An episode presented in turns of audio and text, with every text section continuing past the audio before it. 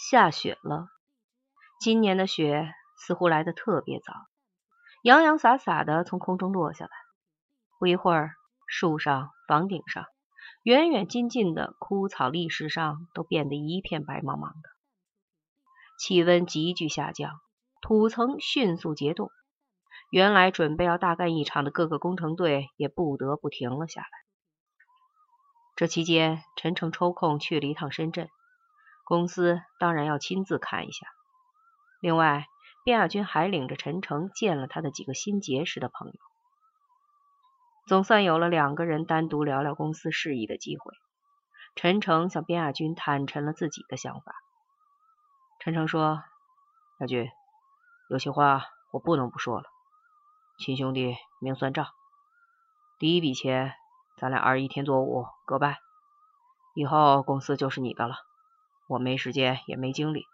再说，国家的政策也不允许。我不愿意给自己和家人，尤其是我岳父一家人惹麻烦，所以接下来我就彻底退出来。我的那份留在你这儿做本金，算是我借你的。我相信你是块做生意的料子，也会越做越好。亚军知道陈诚这些话肯定不是轻易说出来的，就说这样也好。不过公司还是咱们两人，你算入股经营，赚了你也赚，赔了算我的。天底下哪有这么好的事？反正就这么一点钱，你看着办吧。我是从今天起彻底退出了。陈诚笑了笑，说：“不过虽然施工停了，但你不能停。明年开春后，许多新的工程项目都要陆续破土，你得把原材料给我联系好。”别到时候短了我的货，你放心吧。边亚军问他有没有兴趣去黄运飞开的娱乐城去潇洒一回。陈诚摆摆手说：“算了，天下的小姐还不是一个样子。前几天听朋友讲了一个段子，说有一个男人出了一趟远门，回到家就整天闷闷不乐的，自己看自己老婆怎么不顺眼，又脏又老又丑。”老婆看他在床上的热情不高，就明白他病根在哪了，安慰他说：“把灯熄了吧，灯一熄，想我是翁美玲，我就是翁美玲；想我是刘晓庆，我就是刘晓庆。”边亚军说：“净瞎扯淡呢！你没听东北人说，逼是一样的逼，脸上比高低，主要还是盘子不一样。”陈诚又想起了自己第一次和刘大健一起去王府大酒店的情景。说算了，反正我没那个心思。一回到北京，里里外外又忙得不可开交了。陈诚第一天去紫云宾馆上班，肖海月就拿了一大把发票找他签字。陈诚仔细看了，说：“王主任是个老革命，他需要花什么钱，你就直接支出，直接下账，签字这一套就免了吧。”肖海月答应着说。还是在您这样的领导手下干活好。陈诚奇怪的打量着他，怎么了？日子好过呀？放屁！陈诚突然觉得有些粗口，又补充道：“老王头是特批，小肖，你不要搞错了，这样传出去，外人会以为我们这油水多得很呢。”肖海月的脸也不由得羞红了，分辨道：“我我不是那个意思。”行了，我也没追究你。陈诚说：“小肖，介绍你过来的罗总是我的朋友，你也不是外人，就不要拍我马屁了。这么大个工程指挥部，进进出出几十号人马，花钱的问题可是一点也马虎不得。我把家交给你，你就要替我管好了。我要搞到最后，功劳、苦劳，甚至疲劳都没有了，只剩下黑咕隆咚的监牢。我要是进去了，你也脱不了干系。”萧萧也正色道：“陈主任，你放心，我一定按你的要求把好关。”两个人又扯了一会儿闲话，陈诚的发票也签差不多了。陈诚注意到发票里并没有宁可以的名字，就淡淡的问了一句：“怎么没见小宁呢？”萧海月说：“可能身体不大好，几天都没过来了。”陈诚嗯了一句，一直到萧海月离去了。再没说话。这个小女孩真是不错的，应该抽时间去看看她。陈诚想。中午的时候，黄甫国荣的电话打了过来，说想请他吃顿饭，顺便有点小事情也给他说一下。车正在楼下等他呢。陈诚答应着，就收拾东西下了楼。走进电梯，里边已经满满当当。陈诚下意识的看了看表，果然是到中午开饭时间了。里边的人见是陈诚，很自觉的给让出了一个空隙，还自觉不自觉的往他身上看，也不说话。看来人当官和不当官就是不一样，主要还是别人对你的感觉不一样。时间一长，你自己的感觉也不一样。陈诚本来想自己开车去的。才去掏钥匙，旁边一辆汽车的门突然开了，一个人从里边在向他招手。陈诚只好走了过去，原来是黄埔国荣的司机。陈诚上了车，黄埔国荣早已恭候在后座。黄埔国荣和他握了手，问他从深圳回来几天了，为什么不联系？陈诚吃了一惊，想自己去深圳，连王启胜都没有告诉黄埔国荣，怎么知道的这么清楚？看来以后。还需要更小心谨慎，这一点还需要向黄埔国荣学习。坐到车上，陈诚几次想问股票的事情，话到嘴边又咽了回去。陈诚心想，这是黄埔国荣和何志勇两个人的交易，自己还是少掺和一点更好。陈诚问黄埔国荣，这一段时间怎么不见刘大健了？黄埔国荣淡淡的说：“这个刘大健成不了什么大气候的。”哪儿热闹往哪儿凑，太招摇，嘴又不关门，终于碰了刺儿头，被人给狠狠揍了一顿，还在宣武医院里躺着呢。陈诚提出去看看他，黄埔国荣说自己已经派手下的兄弟守在那里，把正经事忙完了再说吧。从外表上看，黄埔国荣和刘大健的反差十分巨大。黄埔国荣枯干瘦小，话也不多。无论在什么情况下，都能保持一种冷静的心理状态，而大大咧咧的刘大健在黄埔国荣面前，完全是一副毕恭毕敬的龟孙子相，一扫人前的大气。陈诚想着，不由摇了摇头。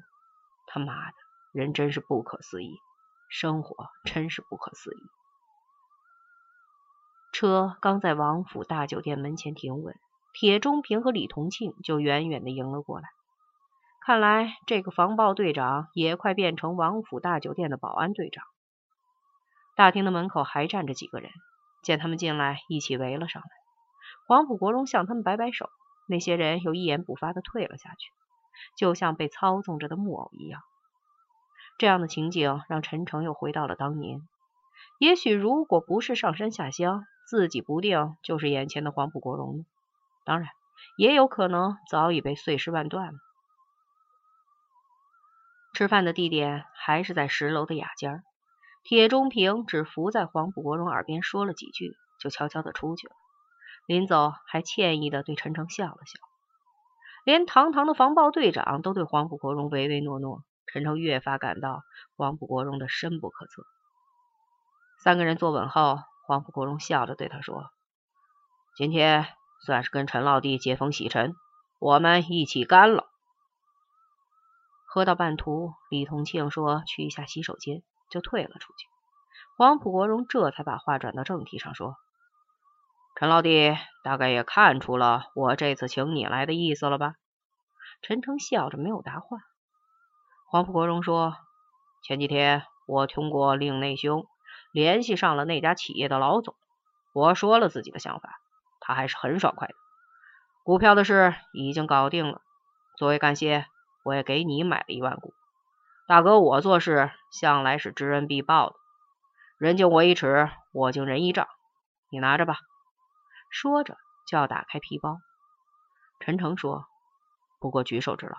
再说上次帮着裴家的哥哥找到那辆车，我还没来得及谢谢黄埔大哥呢。”黄埔国荣说：“那不行，情分归情分，生意归生意。”看陈诚还是执意不接。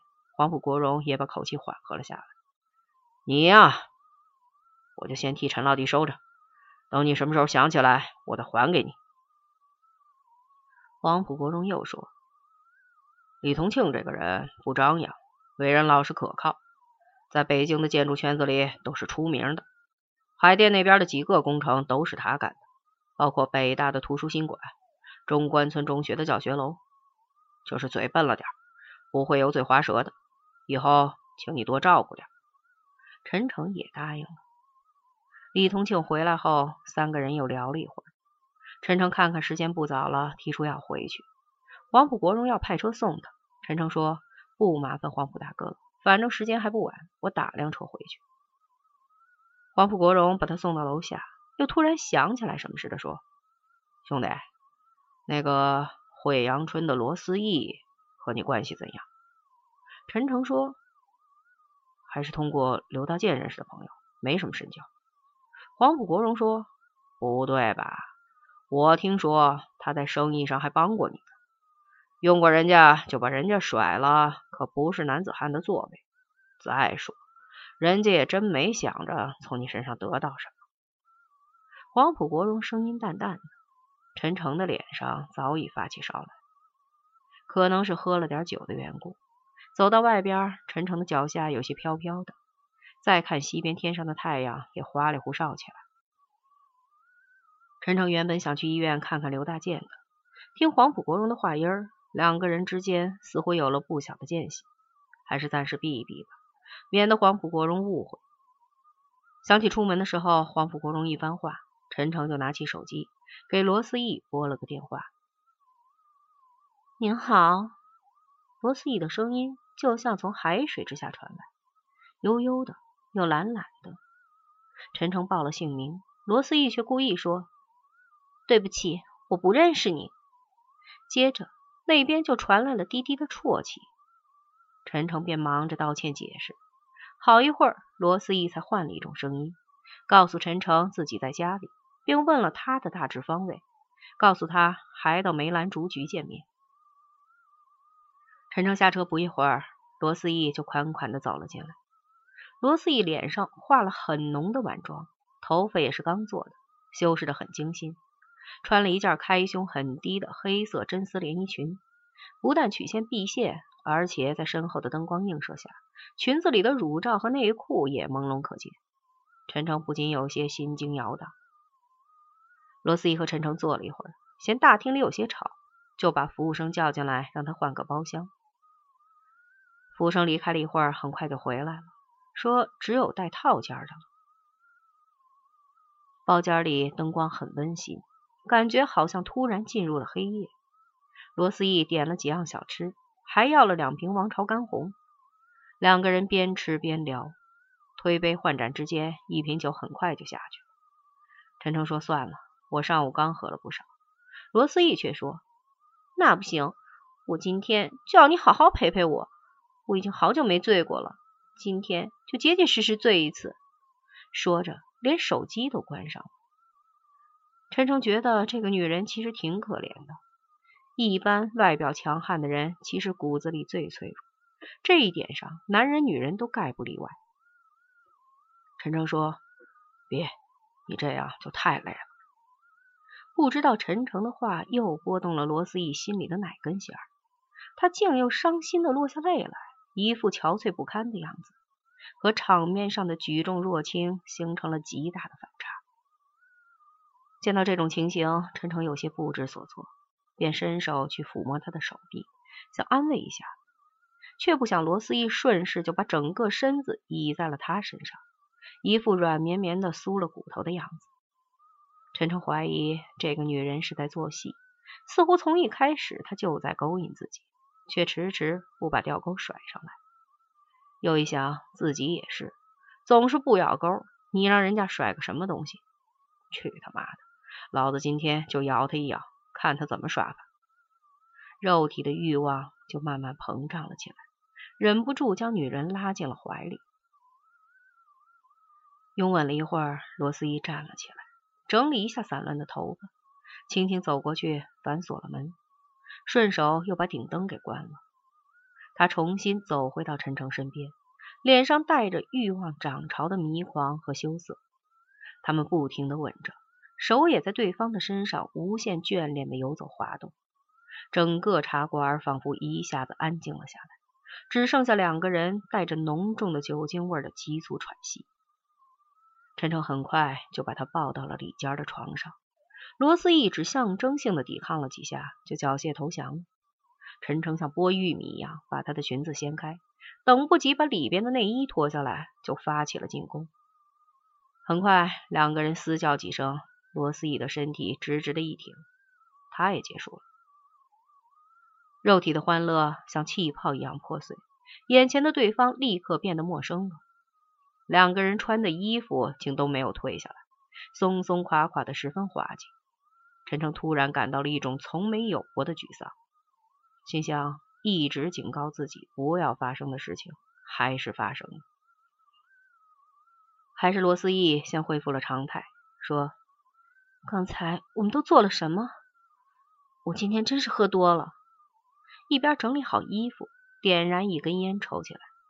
陈诚看着这女人说：“要怪都怪我，是我失态了。”罗思义说：“不是，我也不瞒你，我也是过来人了，主要怕自己受不了。你还是回家吧，夫人说不定在家等急了呢。我心里乱糟糟的，一点也不怨你，我想静一静。”回到家里。才七点多一点，佩佳已经做好了饭等着他，都是他平时爱吃的东西。也许是连着赶了两个局，陈诚却没有一点胃口，推辞说：“我刚赶了一个饭局，肚子里现在还饱着呢，要不你们先吃，过一会儿我自己来。”佩家虽然老大不高兴，碍着保姆在场，总算没有发作。